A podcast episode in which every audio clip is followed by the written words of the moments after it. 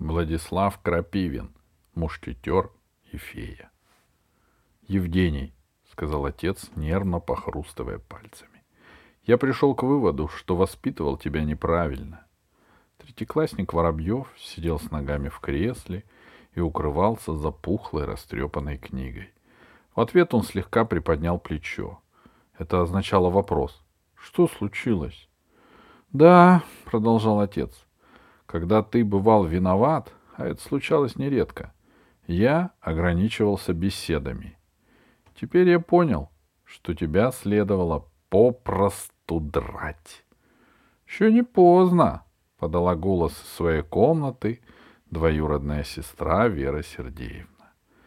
Необдуманную реплику Джонни оставил без внимания, а на отца поднял из-за книги левый глаз с едва заметным любопытством. — Совершенно верно, еще не поздно, — сурово и взволнованно произнес отец.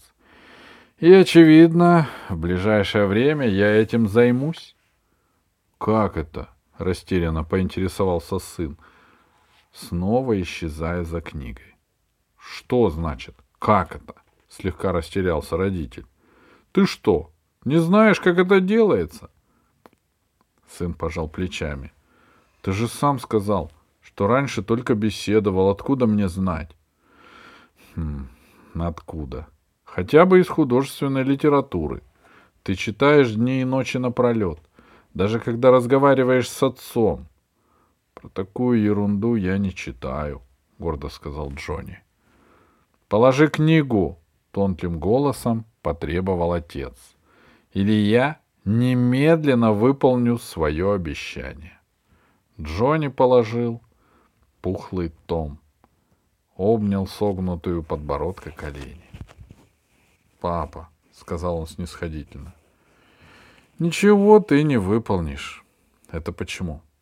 «Ну, во-первых, ты культурный человек, а во-вторых, ты не знаешь, как я бегаю. Я тебя в ваших рез...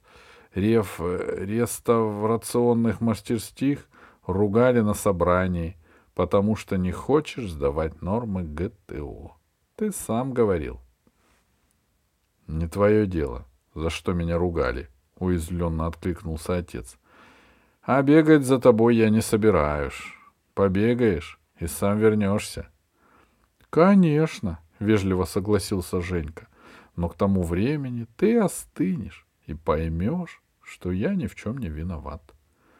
Отец скрестил руки и в упор глянул на сына. Потом протянул почти ласково. — Ах, не виноват!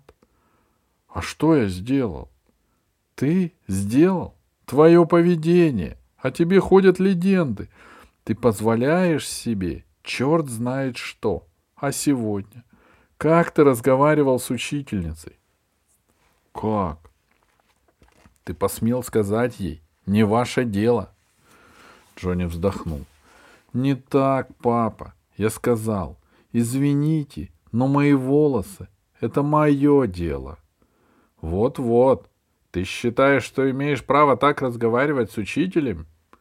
А чего и надо от моих волос? Даже директор ничего не говорит, а она цепляется. Цепляется. Ну, придирается каждый день.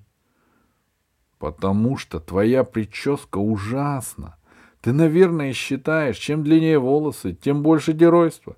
А на самом деле сначала космы до плеч, потом сигарет в зубах, потом выпивка в подъезде. Потом кражи, потом колонии, — подхватил Джонни, это самое Инна Матвеевна, и говорила. И совершенно справедливо. Совершенно глупо, — грустно сказал Джонни. Ну, знаешь ли, взвинтился отец, но вспомнил. Видимо, что сын считает его культурным человеком. Подумал и сдержанно спросил. Хорошо, тогда объясни, зачем тебе твои растрепанные локоны? Пожалуйста, также сдержанно откликнулся Джонни. В каникулы будет неделя детской книги. В Доме пионеров готовят карнавал книжных героев. Я хочу, чтобы у меня был костюм мушкетера. А кто видел мушкетеров со стриженным затылком? Отец растерянно поскреб подбородок. — Да? Ну, а почему ты не рассказал это и не Матвеевне? — Папа, — со вздохом сказал Джонни, — подумай сам, что можно объяснить рассерженной женщине? Это заявление слегка обескуражило Воробьева-старшего. Пока он размышлял, из коридора донесся голос Джониной мамы. «Валерий, иди сюда!» Джонин, папа, растерянно глянул на сына и пошел в коридор. «Валерий», — сказала мама, — «сколько раз я просила не ставить грязную обувь на чистый половик». «Я не ставил», — мягко ответил папа. «Я только...» «Значит, это я поставила сюда твои ботинки. Ну, во-первых, они не грязные, а, во-вто... а во-вторых, мне надоело, я тысячу раз». Джонни встал и деликатно прикрыл дверь. Он считал неприличным слушать родительские споры. Голоса сделались глуше, и можно было разобрать лишь отдельные фразы. Но я уж пытаюсь об- объяснить. Мне нужны не объяснения, а чистота. Потом папа с мамой удалились на кухню. Через десять минут отец, слегка взволнованный и порозовевший, вернулся в комнату. Кажется, он готов был кое, кое в чем согласиться с сыном. Но сына не было. В опустевшем кресле валялась книга с тремя скрещенными шпагами на облезлом. Пока родители выясняли вопрос о ботинках, Джонни оделся и ушел на прогулку. Был ранний вечер, такое время, когда еще не очень темно и лишь кое-где зажигаются огоньки. Стояла середина марта. Недавно звенели оттепели, а сегодня вернулась зима. Но была она не суровая. Падал щекочущий снежок, он ложился на подстывшие лужи, на застекленевшие веточки. Джонни медленно шагал вдоль палисадников, ловил языком мохнатые снежинки и мечтал. Одинокие прогулки Джонни полюбил недавно, с той поры, когда встретил прекрасную незнакомку. Это случилось в конце февраля. Тоже был вечер, только не такой, а холодный и неуютный, с ветром и колючим снегом. Настроение у Джонни тоже было неуютное и колючее. На последнем уроке он поспорил с сыном Матвеевной, и она в его дневнике написала длинное обращение к родителям. Все это было ужасно несправедливо. Неприятностей Джонни не боялся, родители все равно забывали смотреть его дневник. Но обида грызла Джонни на сердце. Обида требовала выхода, и Джонни сумрачно обрадовался, когда впереди различил фигурку в курточке с меховым воротником и вязаной шапке с белым шариком на макушке. В такой курточке и шапке ходил Витька Шпаньков по прозвищу Шпуня — «Так», — сказал про себя Джонни и переложил боевой портфель из левой руки в правую. Шпуня был не один. Шпуня был один из младших адъютантов небезызвестного Тольти Самохина, с которым Джонни и его друзья не ладили с давних пор. Кроме того, Джонни имел со Шпуней личный счет. В октябре когда третьеклассника Воробьева принимали в пионеры, Витька Шпаньков на совете дружины рассказал, будто Джонни с приятелями угнал лодку у белого, бедного старого пенсионера Газетыча. На самом деле лодка была ничья, гнилая и дырявая. Газетыч хотел завладеть ею без всякой справедливости, а Джонни с ребятами хотели построить крейсер, чтобы все играли. Джонни так и объяснил, спокойно и подробно, а потом рассказал, что компания Самохина, где был и Шпуня, еще раньше хотела увести лодку для себя. Но Газетыч отбил это пиратское нападение, и в том бою Шпуня пострадал, получил по шее прошлогодним стеблем подсолнуха. Совет веселился. Джонни, конечно, приняли, а Шпуня затаил зло. Он был не очень смелый, хотя и старше Джонни, но он был ехидный и делал всякие гадости. То подкараулит со своими дружками и насыпет колючек за шиворот или набьет в волосы репьев, то расскажет, будто Джонни боится маленьких ручных хомяков, а это почти неправда. То за... завяжет тудими узлами штаны у новеньких Джониных джинсов, пока тот мирно бултыхается в пруду. Конечно, Джонни не терпел обид. Он звал друзей и начинал принимать меры. Декабрьская операция «Зеленый слон» была проведена с использованием воздушных шаров, дымовых шашек для окуривания садов и старой аварийной сирены от буксирного катера. Она, эта операция, грозным эхом отозвалась в окрестных улицах и вызвала повышенный интерес у директора школы Бориса Ивановича. А когда Джонин папа говорил про легенды, которые ходят о сыне, он был кое в чем прав. Но подлый шпуня все равно не перевоспитывался. И вот, теперь этот Джонин враг беспечно шагал впереди, один. Это была удача. Обычно Шпуня ходил с дружками.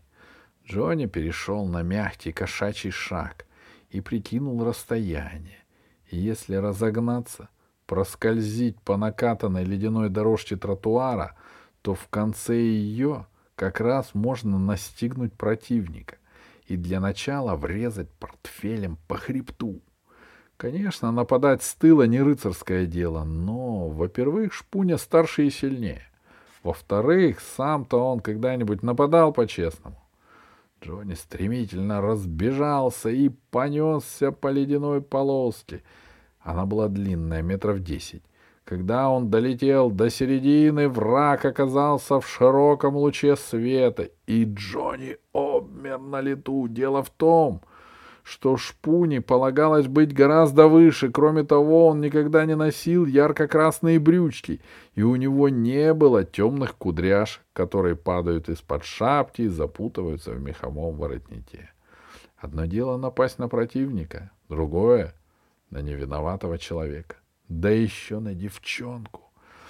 Джонни берег свой авторитет и очень не любил попадать в глупые положения — он отчаянно извернулся, проскочил мимо незнакомки и треснулся плечом и подбородком. А телеграфный столб так треснулся, что тут же и сел на утоптанный снег. Что должна была сделать нормальная девочка? Сказать «дурак» и гордо пройти мимо. Или презрительно фыркнуть и тоже пройти, без оглядки. Это не прошла. Она ойкнула — и подскочила к подстрадавшему Джонни. Больно стукнулся. Вот, еще, сказал Джонни. Снял варежку и потрогал здоровую ссадину на подбородке. Вставай, сказала девочка, еще простудишься, или ты не можешь встать. Вот еще, сказал Джонни и вскочил. Какая царапина, с уважением сказала девочка, глядя ему на подбородок. Больно?